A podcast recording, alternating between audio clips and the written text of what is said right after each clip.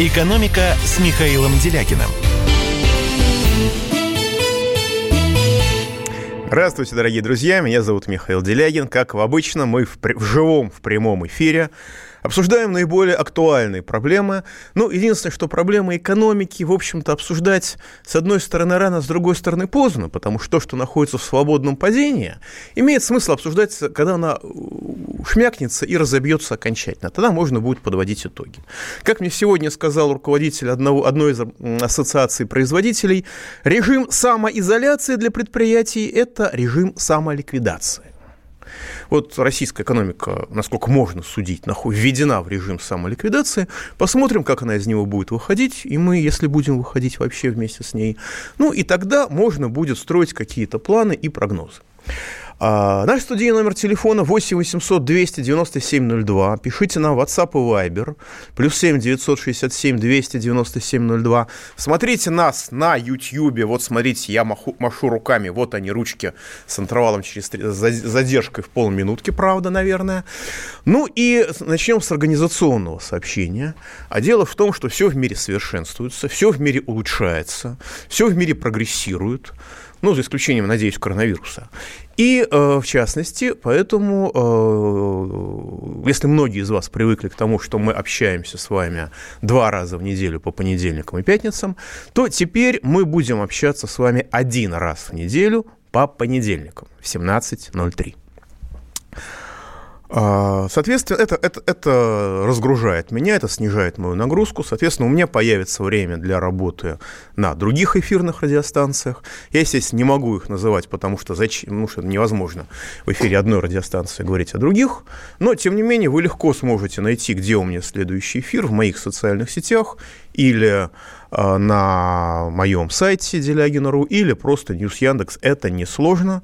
Так что если кто-то вдруг случайно по мне затоскует, он легко и без проблем найдет меня э, на других э, частотах эфира.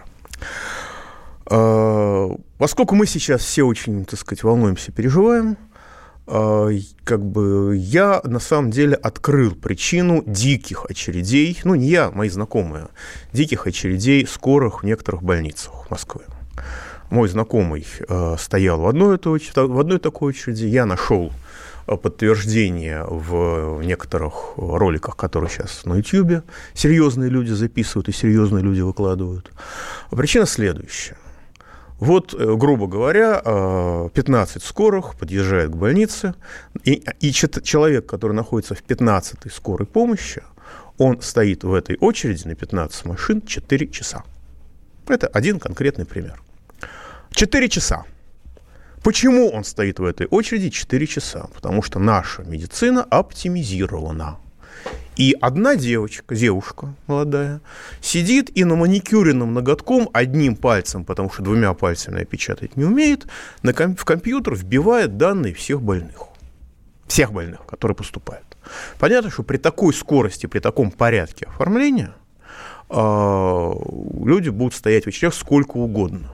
Не потому, что как бы нет скорых и все уже умерли, а просто потому, что система, которая превращает врачей в писарей, продолжает функционировать эффективно и надежно. В защиту этой системы я могу сказать, что когда девочка сидит и одним пальцем вбивает, то это акт гуманизма. Потому что больные находятся в машинах скорой помощи, и, соответственно, э, как бы, ну, работники скорой помощи, они обладают э, базовыми медицинскими навыками.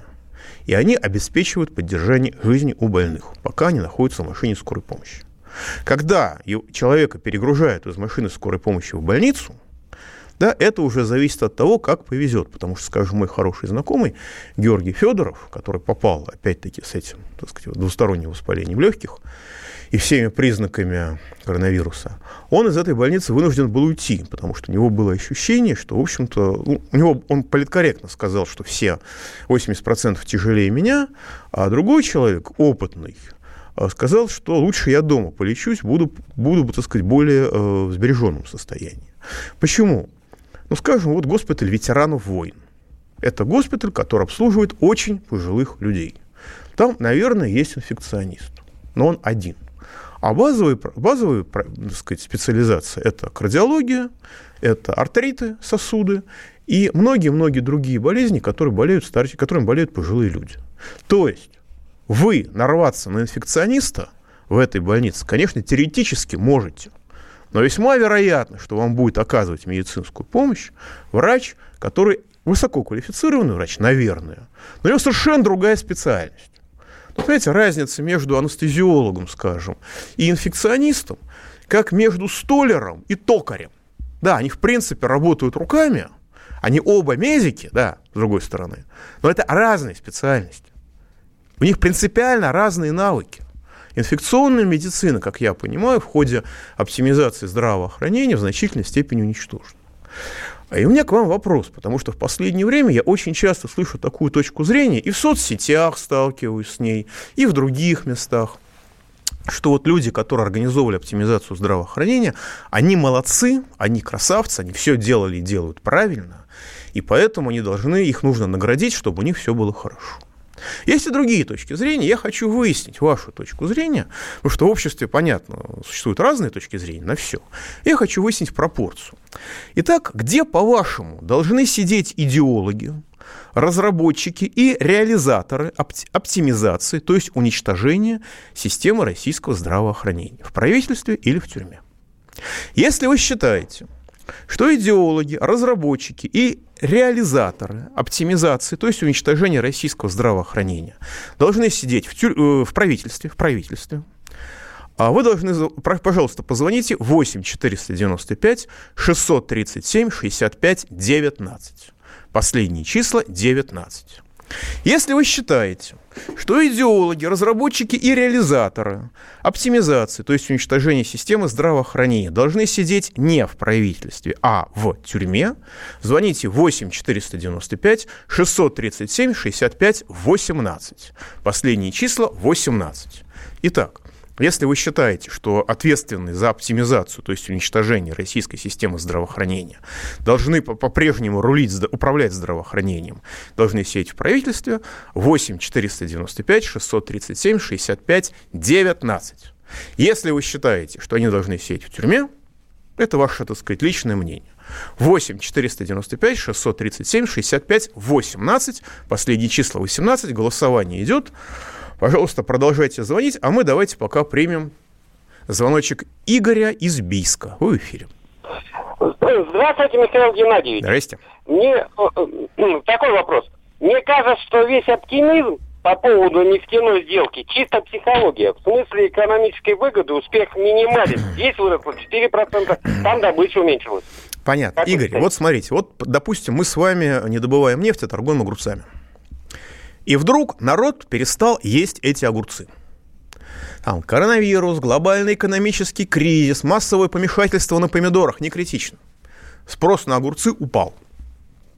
И мы с вами э, теряем доходы. В этой ситуации сохранить доходы невозможно. Оптимизм по поводу сделки заключается в том, что а. мы сломали нефтяной шантаж саудитов, раз. И второе, мы добились от всех крупных производителей нефти. От Соединенных Штатов Америки неформально, но тоже добились. Почему Путин три раза в течение трех дней подряд общался с Трампом по телефону? Это примерно столько же, сколько за весь предыдущий год. Потому что они обговаривали неформальную сторону сделки. А формальное обязательство взять на себя американцам не позволяет закон, но неформально тоже они что-то зафиксировали. А в результате этого мы сохраняем свою долю на мировом рынке. То есть, если вдруг спрос на нефть начнет восстанавливаться, мы сможем сохранить, так сказать, увеличить свои доходы. А паника была вызвана тем, что саудиты подготовились к этому своему акту шантажа заранее. Они сосредоточили по миру довольно большие запасы нефти. А добычу нефти они не увеличивали на самом деле. И была реальная ситуация, когда они стали нефть выливать на рынок, что, в общем, за баррель нефти будут давать не там 8 долларов, а просто в морду, как когда-то шутили про российский рубль. И когда стало ясно, что это не получится, что кишка уважаемых саудитов оказалась тонка, вот это привело к тому, что мир выдохнул, цена на нефть подскочила с 27 до 36 в моменте долларов за баррель, ну, потом снизилась до нынешнего 31. Вот, то есть это действительно психология, Но психология основана на том, что, в общем-то, пришли к более-менее здравому соглашению, что будем сокращать все вместе. Не Россия будет сокращать, а Бразилия, Канада и Норвегия будут увеличивать и все остальные, а что все будут сокращать в мере сил, ну, как, как, как договорились. Это не есть хорошее соглашение, но если даже критики, вечные критики российской политики в области нефти сказали, что да, это аналог Брестского мира и заключить, заключать его надо, ну, уважаемые коллеги, я думаю, что эта вещь достаточно разумная. Ее нужно поддержать. Вот. Хотя, на самом деле, э, благодаря ковидобесию российская экономика, на мой взгляд, отвязалась от мировых цен на нефть. Мы сейчас от мировых цен на нефть практически не зависим. Не по-хорошему, правда, не в силу своего бурного успешного развития, а скорее по-плохому, а, но, тем не менее, а, освободились. Значит, напоминаю, наш студийный номер телефона 8 800 297 02, WhatsApp и Viber 967 297 02. Пишите, звоните, а, голосуйте обязательно. Пауза будет короткой. Пожалуйста, не переключайтесь. Экономика. Как дела, Россия? Ватсап-страна! Это то, что обсуждается и то, что волнует. Это ваши сообщения в прямом эфире, в том числе и голосовые. Каждый день с 11 до 15 часов с Михаилом Антоновым. Эфир открыт для всех. Включайтесь. Радио «Комсомольская правда». Радио про настоящее. «Экономика» с Михаилом Делякиным. Итак, дорогие друзья, продолжаем. 89-18. Я совершенно не спорю с тем, что я некрасивый, но при всем уважении я не Роман Голованов. Более того, у меня другое не только имя, но даже и другая фамилия. А, значит, 0808, э, вы, пожалуйста, дозвонитесь до нашего голосования, чтобы принять участие. Я согласен с вами в том, что, цитирую дословно, речь господина Собянина полугодичной давности должна быть использована как доказательство его личной вины. Это та речь, где он население Москвы по в больницах, в кавычках, размазывал, восклицательный знак. Значит, мы продолжаем голосование. Хорошо, что вы мне напомнили, то я почти запомнил. А, где должны сидеть идеологи, разработчики или и реализаторы оптимизации, то есть уничтожения российской системы здравоохранения? Если вы считаете, что они должны сидеть в правительстве 8 495 637 65 19, если вы считаете, что идеологи, разработчики и реализаторы оптимизации, то есть уничтожения здравоохранения должны сидеть в тюрьме, звоните 8 495 637 65 18. Значит, сейчас я опублик... Э, расскажу вам документ о том, как на самом деле обстоят в мире дела с коронавирусом, по мнению швейцарских специалистов. Но я хочу сказать вам очень важную вещь перед этим документом. Несмотря на то, что ковидобесие производит впечатление психиатрической эпидемии, Люди болеют. В нашей стране болеют, насколько можно судить, и по вашим сообщениям тоже, с октября месяца. И болеют тяжело.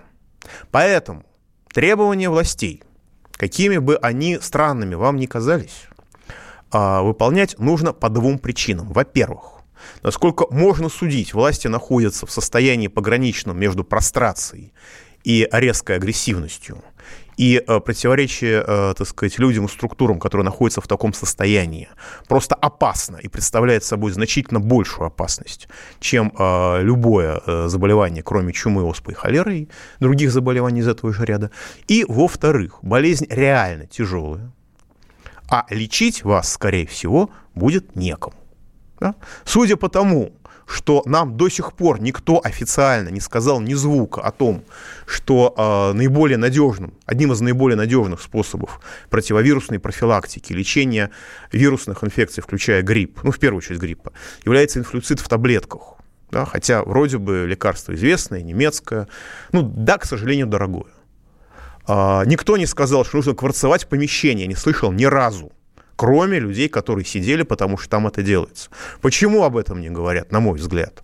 Потому что, когда вы будете промывать хлорку, вы эту хлорку будете покупать постоянно. И тем самым будете обеспечивать прибыль производителя хлорки, как бы, какой бы дешевой она ни была. А если вы купили себе кварцевую лампу на том же Алиэкспрессе, потому что у нас, по-моему, их больше не производят, надеюсь ошибиться, то вы один раз купили и защитили себя на всю оставшуюся жизнь. Ну, по крайней мере, пока эту лампу не разобьете или она у вас не перегорит, они служат долго. Поэтому это экономически невыгодно, поэтому э, этим никто не занимается, этим, это никто не проповедует. Поэтому, судя по тому, что описывают люди, значит, э, вот ситуация следующая. Вы должны действительно э, беречься всеми, всеми силами, всеми мерами вам доступными. Второе, вы должны профил, профилактически пить все, что повышает иммунитет, все, что давит вирус. Есть эремонтадин и многие-многие другие старые советские лекарства, которые действуют. Если у вас вдруг повысилась температура, два дня хотя бы. Нельзя сбивать ибупрофеном и веществ... лекарствами на основе него. Это вот то, что я обобщаю по своим знакомым и по своим знакомым врачам. Только парацетамол и аспирин. Но помните, что аспирин в больших количествах вредит желудку. Значит, у вас должна быть заначка в 5000 рублей. Потому что как только у вас два дня высокая температура, значит, вы бегом бежите в любую частную клинику, делаете не рентген, а компьютерную томографию ваших легких. Рентген показывает не все. По Москве в среднем это 5000 рублей. И лучше заранее прозвониться, чтобы выяснить, не повысили ли они цены. Потому что это реально вам может спасти здоровье. Если он показывает эффект матового стекла, пусть даже предположительно, сейчас врачи очень аккуратны, они могут сказать предположительно, значит, немедленно скорую, а, приедет она, часто приезжает быстро, обычно приезжает быстро, хотя сейчас она перегружена, и одному моему знакомому просто сказали, что, дорогой друг, ну да, ты валяешься в бреду с температурой 39 с копейками уже несколько дней, но она к тебе сейчас не приедет, потому что все заняты, такое тоже есть. Значит, э, сразу может не прийти, Вести вас могут на другой конец города, потому что у них какая-то своя специфическая логистика. Вы можете несколько часов стоять в очереди в эту больницу скорой помощи. Но, тем не менее, вам выпишут какую-то стандартную процедуру, а, стандартную процедуру лечения, а, и, какое-то наблюдение минимальное за вами будет. В принципе, можно посмотреть эту стандартную схему у Георгия Федорова в Фейсбуке, он все выложил. Но, но, пожалуйста, если есть возможность пользоваться врачами, я понимаю, что даже в Москве она есть далеко не у всех, но лучше это, эту, эту возможность сохранять. Вот. Ну и есть такое лекарство, пожалуйста, запишите. Это говорят врачи. Я не имею права это говорить формально, но а, когда врачи молчат, да, когда врачи делают вид, что их это не касается, говорят это только шепотом, значит, это касается всех остальных. Сульфа, камфокаин. Если у вас нарушение дыхания, не связанное с тем, что вы нервничаете, у меня, например, я почитаю новости, у меня начинаются, я начинаю задыхаться. Не потому, что я болею, а потому что нервы. Вот если вы успокоились полностью, и у вас все равно нет, и все равно есть нарушение дыхания, значит, укол сульфакамфокаина один Лекарство стоит 164 рубля 10 ампул. Его уже закрывают, его уже делают рецептурным. Значит, если есть знакомые врачи, добейтесь, чтобы они вам его выписали. Если знакомых врачей нет, покупайте в интернет-торговле. Там можно найти на некоторых сайтах а, подобного рода лекарства. Пожалуйста, это вопрос реально жизни. Один укол может позволить вам дышать. Мне очень стыдно за медицинское сообщество, которое это не говорит. Это надежное старое лекарство. Но это не отменяет КТ. Это не отменяет всех остальных вещей. Это позволит вам в критической ситуации продержаться до подъезда скорой. Там, день, два или 15 минут. Надеюсь, что 15 минут. Давайте примем звоночку. Михаил из Москвы в эфире. А, здравствуйте, Михаил Геннадьевич. Здрасте. Ну, во-первых, по поводу вашего голосования я бы добавил третий вариант. У нас а, технически только два варианта. А, ну да, но в качестве предупредительной меры этих чиновников и всю их семью надо обязать лечиться в этой бесплатной медицине. А я считаю, вот. что они вообще обязаны, кроме людей, от которых непосредственно зависит безопасность страны, то есть там начальник, ну, кому личная охрана положена, плюс военные, ну, плюс, допустим, пожарники, у которых специфические заболевания, потому что они дымом дышат. Вот. А все остальные должны лечиться на общих основаниях. Ну да. Вот. А вопрос, собственно, вот в чем. Если смотреть с точки зрения общества, а что лучше? Госплан, хотя бы и работающий неэффективно, или же биржи, в том числе и фондовые, которые выполняют функции того же госплана. Но если разобраться, то они работают Понял. по принципу какого-то чемпионата мира по покеру, потому что другого... Понял, другого... Михаил. Очень правильный вопрос вы поставили, и на него есть очень простой и очень хороший ответ. Лучше неэффективный строитель, чем эффективный жулик. Биржи обслуживают интересы глобального финансового спекулятивного капитала. Глобальный финансовый спекулятивный капитал относится к любой стране, как к территории, которую нужно, если совсем вульгарно и совсем упрощенно, грабить. Поэтому Газплан может быть неэффективен, но Газплан пытается строить. Биржа может быть сверхэффективна. Но биржа в отношении реального сектора без государственного ограничения финансовых, спекуля... финансовых спекуляций есть инструмент ограбления реального сектора, высасывания из него всех денег, просто потому, что рентабельность финансовых спекуляций гарантирована выше, чем реального сектора. Поэтому, поэтому Первое. Необходимо при любых обстоятельствах ограничивать финансовые спекуляции всегда. Как это, скажем, в Японии было до 2000 года, в Штатах было до 99 года, в Европе было еще 80-е годы. И в Китае есть до сих пор. И, во-вторых, если вы строите, то лучше строить неэффективно. Это мы видим, собственно говоря, и сейчас, потому что есть люди, которые пытаются восстанавливать страну, у них не все получается. Есть эффективные менеджеры и молодые технокрады, это уже ругательство и то, и другое, которые ее, на мой взгляд, это моя гипотеза, разрушают. И люди с большим уважением относятся к строителям и с большой ненавистью относятся к разрушителям. Да, вот Иван Крюков дает добрый совет, что э, сульфакамфокаин выписывают совершенно спокойно для для животных ветеринар, ветеринарных клиниках, хотя это лекарство очень хорошее и для людей. Единственное, важно, что это лекарство, поэтому внимательно читайте инструкцию. Если у вас низкое давление, применять не надо, пока вы уж совсем не будете задыхаться – и там есть другие ограничения. У любого лекарства читайте инструкцию внимательно, даже если вам посоветовал человек, которому вы верите, или врач, которому вы доверяете. Мне однажды добрый доктор Айболит из очень такой серьезной клиники, врач высшей категории, выписал для пятилетнего ребенка антибиотик, которому, который запрещено колоть людей до 14 лет. Запрещено. Он совершил преступление. Это было 12 лет назад. И уже тогда это было нормально, такое поведение врачей. Поэтому всегда страхуйтесь, всегда читайте инструкцию, всегда читайте о побочных явлениях, в том числе и в интернете. Будете жить дольше. Так, у нас есть один звоночек. Давайте, у, вас, у нас меньше минуты. Ну тогда, значит, у нас только 30 секунд, я приношу извинения. Давайте мы отложим на после новостей и после других. А пока у нас опрос если, где должны сидеть идеологи, разработчики и реализаторы оптимизации, то есть уничтожения здравоохранения? Если в правительстве, звоните 8 495 637 65 19. Если в тюрьме, 8 495 637 65 18. У нас сегодня не бывало лояльная к власти аудитория. Продолжаем голосование. Пауза будет короткая. Экономика. Рубль падает. Цены растут. Нефть дешевеет. Бензин дорожает. Кажется, что наступает нелегкое время. Но так ли все плохо? Мы не паникуем. Потому что у нас есть экономисты Михаил Делягин и Никита Кричевский. По будням в 5 вечера они разбираются в мировых трендах и строят прогнозы. «Час экономики» на радио «Комсомольская правда». Для тех, кто живет настоящим и смотрит в будущее. «Экономика» с Михаилом Делякиным – Итак, дорогие друзья, продолжаем.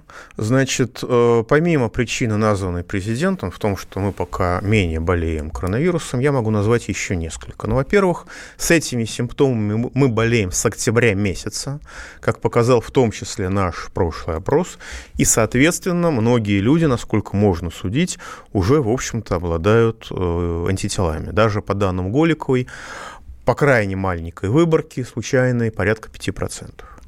А, во-вторых, мы просто не доживаем, благодаря правильной организации медицины, хорошей организации медицины, до того возраста, когда наибольшая смертность от коронавируса, до возраста 75+. Мы до этого возраста просто не доживаем. Ну и, наконец, третье, почему, скажем, в разы различается заболеваемость в Западной Германии и Восточной. В Советском Союзе всех прививали от туберкулеза. И вообще во всем соцлагере, в социалистической зоне прививали всех от туберкулеза. И, соответственно, насколько можно судить, эта прививка обеспечивает большую устойчивость, в том числе и к этому вирусу. Значит, мы продолжаем опрос. Если вы э, считаете, что идеологи, разработчики и реализаторы оптимизации, то есть уничтожения здравоохранения, должны сидеть в правительстве. Звоните, пожалуйста, 8 495 637 65 19. Если вы считаете, что э, идеологи, разработчики, реализаторы оптимизации, то есть уничтожения здравоохранения должны сидеть в тюрьме, звоните 8 495 637 65 18. Последние числа 18. Так, у нас звоночек. Сергей, я приношу извинения, что заставил вас ждать, вы в эфире. Ну, ничего страшного. Добрый день, Михаил Геннадьевич. Да, здравствуйте. Нужно было просто чуть-чуть перефразировать вопрос, что бы было с ними в Китае или при Сталине, например. Ну, это так, лирика. Вопрос, связанный с экономикой, от избирателя, ну и от гражданина. Э, интересует ваше мнение, почему Путин не вводит режим ЧС? Еще раз, что-что? Не хватает почему Путин не вводит режим ЧС в стране? Не хватает воли, денег или сил? Ваше мнение а, Мое мнение предельно простое. Причин две. Первая причина. А у нас нет режима чрезвычайной ситуации в стране. Вот у нас э, нет оснований для карантина, у нас нет оснований вводить для режима чрезвычайной ситуации. Объективно. Да? То, что у нас в Москве при 199 заболевших Врачи уже не справлялись и уже обратились по социальным сетям к студентам и координаторам. «помогите нам, потому что у нас нет рук», да, а, да, это катастрофически, это производит очень сильное впечатление, это свидетельствует о реальном уровне российского здравоохранения, чтобы не сказать здравоохранения, но это не чрезвычайная ситуация. Вторая причина заключается в том, что в режиме чрезвычайной ситуации у государства возникают прямые обязательства перед гражданами. Режим чрезвычайной ситуации – это форс-мажор. Договора, так сказать, соответственно, или аннулируются, или откладываются на время после – и государство обязано поддерживать граждан. У государства возникают обязательства. А в режиме повышенной готовности, как я понимаю, у государства никаких обязательств перед гражданами не возникает. Их можно спокойно посылать дальше. Ну, простой пример. В марте месяце, когда все уже было довольно плохо, как вы думаете, что происходило с федеральным бюджетом? А федеральный бюджет был сведен с профицитом. То есть федеральный бюджет выводил деньги из российской экономики, дополнительно усугубляя ее положение. При этом бюджетных кредитов было возвращено почти 2 триллиона рублей в федеральный бюджет, а обратно бюджетные кредиты не выдавались вообще от слова «совсем».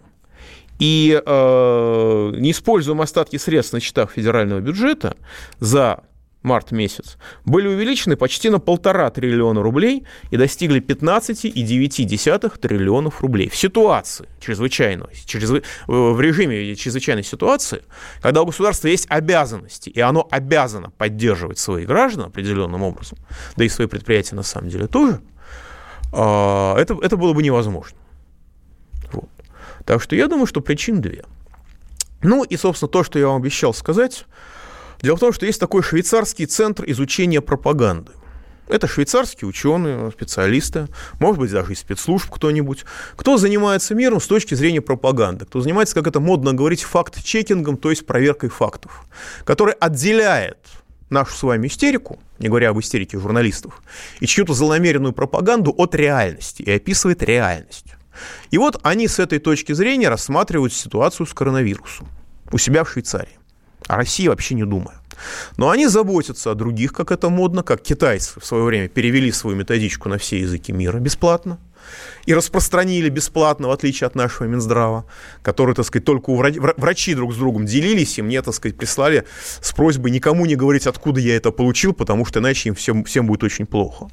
Вот швейцарцы тоже делятся со, все, со всеми. Единственное, что у них они переводят свои, так сказать, данные с задержкой. И вот, значит, постоянно на 7 апреля, в силу задержки перевода, у них есть резюме. Первое. Согласно данным, это, понимаете, это объективный взгляд людей, которые профессионально работают с информацией. Это не врачи, но это люди, которые отсеивают реальности специалистов от тех, кто скачет вокруг, и от стоматологов, которые в один день стали крупными инфекционистами. Значит, согласно данным наиболее изученных стран, таких как Южная Корея и Исландия, а также с круизного судна Diamond Princess, общий уровень летальности, то есть смертности COVID-19, измеряется промилле, то есть десятыми долями процента, долями процента, и, следовательно, соответствует серьезной эпидемии гриппа. Не просто эпидемия, а серьезная эпидемия гриппа. Французское исследование. Значит, в тексте есть ссылки на все. Значит, у меня на сайте можно зайти, и там все эти ссылки есть, просто линки, переходите и читаете сами, чтобы проверить, насколько все это обосновано и серьезно. Французское исследование пришло к выводу, что летальность COVID-19 существенно не отличается от ОРВИ, вызванных ранее известными коронавирусами. Исследование, опубликованное в журнале Nature Medicine, пришло к аналогичному выводу даже для китайского города Ухань. От 50 до 80% с положительным результатом теста не имеют симптомов болезни. Более 90% людей с положительным результатом теста обходятся без тяжелых симптомов. Поэтому нет повода говорить об отсутствии иммунитета у населения. Ну, тем более в нашей стране, где мы это болеем, как, насколько можно судить, с октября месяца. Средний возраст умершего в большинстве стран, включая Италию, составляет более 80 лет. И только у 1% умерших раньше не было серьезных заболеваний. Таким образом, профиль смертности в основном соответствует естественной смертности. Многие сообщения в СМИ о молодых и здоровых людях, умерших от COVID-19, оказались ложными при ближайшем рассмотрении. Многие из этих людей либо умерли не от COVID-19, либо у них действительно были серьезные предпосылки, например, недиагностированный лейкоз.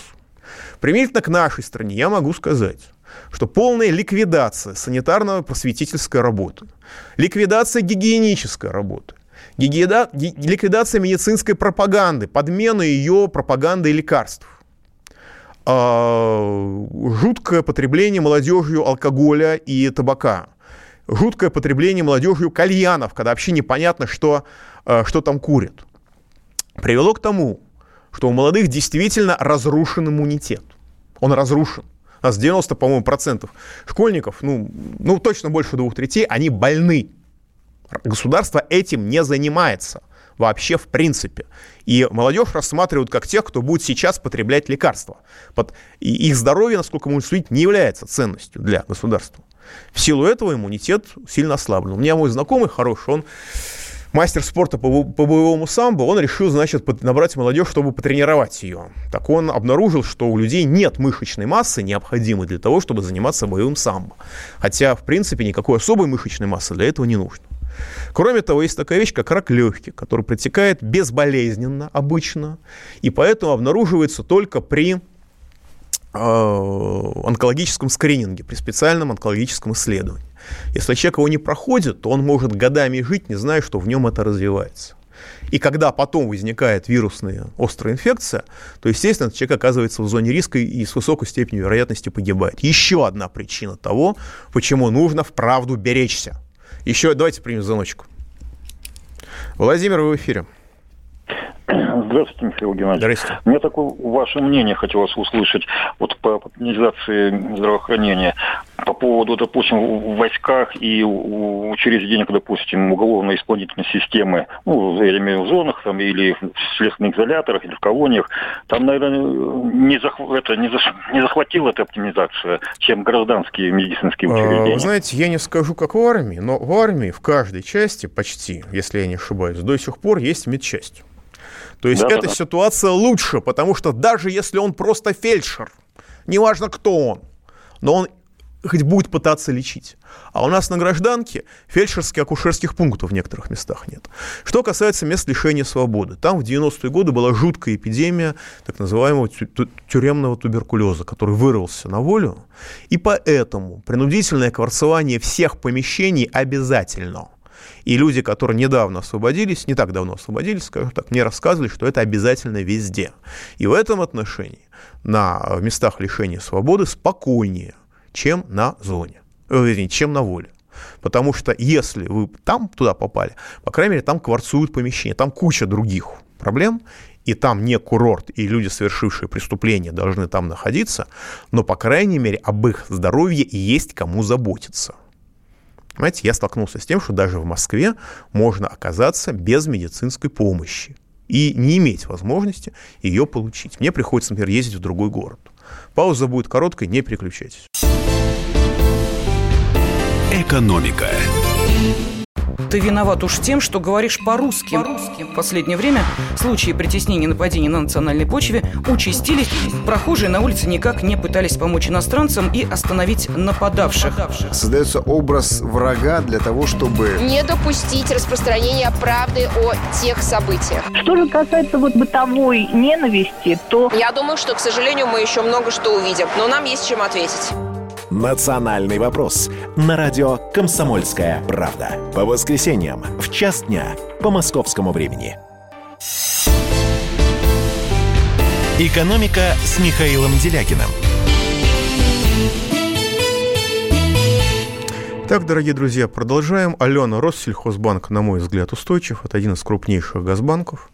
В этом отношении рисков нет. А, значит, назначение Дмитрия Медведева в Роскосмос, извините, его включили в наблюдательный совет, это не страшно. И во всяком случае Дмитрий Олегович Рогозин является, на мой взгляд, значительно большей проблемой для советской космонавтики в качестве, российской космонавтики в качестве руководителя Роскосмоса, хотя это моя гипотеза. Подводим итоги голосования. Проголосовало больше 500 человек, голосование продолжается. 26% считают, что идеологи, разработчики и реализаторы оптимизации, то есть уничтожения здравоохранения, здравоохранения должны быть вознаграждены за свои титанические усилия и должны сидеть в правительстве. 74%, уже менее 74%, считают, что они должны сидеть в тюрьме. Я должен сказать, что у нас не бывало высокий уровень поддержки партии «Единая Россия» а, среди всех наших голосований, в связи с чем я ее с этим поздравляю, желаю ей дальнейших успехов. Значит, вы спрашиваете меня, как жить в новых условиях и так далее. А, ну, я в следующий понедельник надеюсь рассказать об этом более подробно, хотя там могут быть и другие новости. Ну, давайте зафиксируем так, что на Бумстартере я сейчас подписываю людей на свою книжку о том, как выживать в условиях кризиса. Там будет подробно, там будет со всеми, всеми, всеми деталями, которые не могу здесь говорить чтобы мне законы не нарушать Российской Федерации. Вот. Э, если интересно, то подписывайтесь там. boomstarter.ru по Делягину, по фамилии Делягин, там найдите мою книжку. Значит, продолжаем о швейцарскому центру по изучению пропаганды, как они реагируют на ковидобесие. В США и в большинстве европейских стран общая смертность, то, что они, значит, привели, пришли к каким выводам, то, что они, так сказать, отжали. Общая смертность остается в пределах серьезных сезонных эпидемий ОРВИ и гриппа. Обычная общая смертность в США примерно 8 тысяч человек в день, в Германии 2600, в Италии 1800. Сильно возросшие локальные показатели смертности, как в Северной Италии, могли быть выраб- вызваны дополнительными факторами, сильным загрязнением воздуха, заражением легионеллой, предшествующей вакцинации, а учитывая, что творит Билл Гейтс, Билл Гейтс э, в неразвитых странах, это весьма вероятно, а также коллапсом системы, коллапсом системы здравоохранения и ухода за престарелыми из-за массовой паники и карантинных мер, что, в общем, является аргументом. В таких странах, как Италия и Испания, в некоторой степени Великобритания и США, перегрузка системы здравоохранения, особенно гриппом, не является чем-то необычным. Кроме того, до 15% врачей и медсестер в настоящее время находятся на карантине, даже если у них нет симптомов. Важно различать, умирают ли люди от коронавируса или просто с коронавирусом. Вскрытие показывает, что во многих случаях предыдущие заболевания были важным или решающим фактором, но официальные данные обычно это не отражают. Таким образом, для оценки опасности заболевания ключевым показателем является не часто упоминаемое количество положительных тестов и умерших с положительным результатом теста, а избыточное количество относительно среднего уровня заболевших или умерших от пневмонии. Часто демонстрируемые экспоненциальные кривые, то есть резко растущие, заражение коронавирусом вводят в заблуждение, поскольку число тестирований тоже увеличивается в геометрической прогрессии. Мы уже сделали тестов столько же, сколько немцы, а, начав значительно позже них и, вероятно, обгоним их. В большинстве стран соотношение положительных тестов к общему их количеству либо остается постоянным от 5 до 15%, либо растет очень медленно. Страны без карантинов и запретов на контакты, такие как Япония, Южная Корея и Швеция, не испытали более негативного развития событий, чем остальные. Это может поставить под сомнение эффективность таких далеко идущих и, разруш... и от себя добавлю, и разрушительных для экономики и общества в целом мер. По мнению ведущих специалистов, искусственная вентиляция легких при COVID-19 может, часто является, я цитирую дословно, контрпродуктивно, наносит дополнительный вред. Эта процедура частично осуществляется из-за боязни распространения вируса через аэрозоли. В то время как, вопреки первоначальным предположениям, в конце марта Всемирная организация здравоохранения, для меня это абсолютная новость, определила, что нет никаких свидетельств распространения вируса воздушно-капельным путем. Ведущий немецкий вирусолог не обнаружил ни воздушно-капельный, ни контактный путь передачи в пилотном исследовании. Во многих клиниках в Европе и США недостаток пациентов, и некоторым больницам приходится сокращать рабочее время – Многочисленные операции и процедуры были отменены, даже требующие неотложной помощи пациента иногда остаются дома из страха, что может привести к их смерти. Ну, у нас в Московской области мне люди жалуются, что они не могут э, получить необходимое обследование в поликлинике, при том, что у них состояние, в общем-то, с болью, состояние опасное, но тем не менее они это получить не могут, им открытую говорят, а нас не волнует, что, что там у вас происходит. При этом электронная запись их была отменена без их уведомления. Далее, возвращ... продолжая, значит, э, бумаг... продолжая справку, продолжая обобщающее заключение швейцарской группы по изучению пропаганды. Несколько СМИ были пойманы, пытаясь драматизировать ситуацию в клиниках. Иногда даже с помощью манипулятивных фотографий и видео. Как мы видим, дело белых касок живет и побеждает. Вообще, многие СМИ не подвергают сомнению даже явно сомнительные официальные заявления и цифры. При этом используемые на международном уровне тест-системы подвержены ошибкам и, как показали исследования, могут давать ложноположительный результат, реагируя на другие коронавирусы. Более того, используемый в настоящее время тест не был клинически подтвержден из-за нехватки времени. У нас более того возникают ситуации, люди об этом пишут, когда там человеку сделали 4 теста, известен результат только одного, где находятся остальные три, никому неведомо. При этом врачи иногда говорят прямым текстом, что, извините, это вы не должны знать, потому что вас это не касается. Но что, что вы, иногда в случае Максима Леонардовича Шевченко для того, чтобы получить медицинскую помощь, чтобы на вас вообще обратили внимание, нужно писать в «Эхо Москвы». Но наши врачи отреагировали еще на прошлой неделе. Они увидели, судя по всему, что тесты работают не очень хорошо и приняли решение лечить как коронавирусных всех людей с соответствующими симптомами и, более того, всех людей с внебольничным воспалением легких. То есть наши на эту ситуацию отреагировали опережающим образом. Далее, возвращаясь к справке швейцарцев. Многие всемирно известные эксперты в области вирусологии, иммунологии и эпидемиологии считают принятые меры контрпродуктивными, рекомендуют быструю естественную иммунизацию населения в целом, одновременно защищая группы риска, то, что делают в Швеции. Число людей, страдающих от безработицы, психологических проблем и насилия в семье в результате принятых мер резко возросло в США и во всем мире. Некоторые эксперты считают, что эти меры унесло больше, унесут большую жизнь, чем сам вирус. А, в Китае в три с половиной раза в некоторых местах выросли разводы после того, как люди вышли из карантина. А, если вы читаете у нас в соцсетях комментарии, люди реально сходят с ума. Я за вчерашний день, со мной 4, 4 человека договорилась о стримах, и троих мне пришлось просто послать, потому что люди реально сходили с ума. Это вот то, что происходит сейчас и с нами. Ну и, наконец, информатор АНБ Эдвард Сноуден предупредил, что коронавирусный вирус используется для массового и постоянно расширяемого глобального наблюдения. Известный вирусолог Гальшмидт заявил о глобальном медийном терроре и тоталитарных мерах. Ведущий британский вирусолог профессор Оксфорд, несмотря на смешную профессию, он действительно очень серьезный человек, указал на эпидемию СМИ. Это было э, заключение швейцарских специалистов в области пропаганды, но это не отменяет категорической необходимости соблюдения мер, которые требуют российские власти, даже если нам с вами эти меры кажутся странными, нелепыми и вредными. Это закон. Спасибо. Экономика. Андрей Ковалев. Простой русский миллиардер. В авторской программе «Ковалев против». Против кризиса, против коронавируса, против паники, против кнута, но за пряники. Я расскажу вам, как спасти свои деньги и бизнес в эти непростые времена. Помните, миллиардерами не рождаются, а становятся. Ковалев против. На радио «Комсомольская правда». По будням с 10 вечера до полуночи по московскому времени.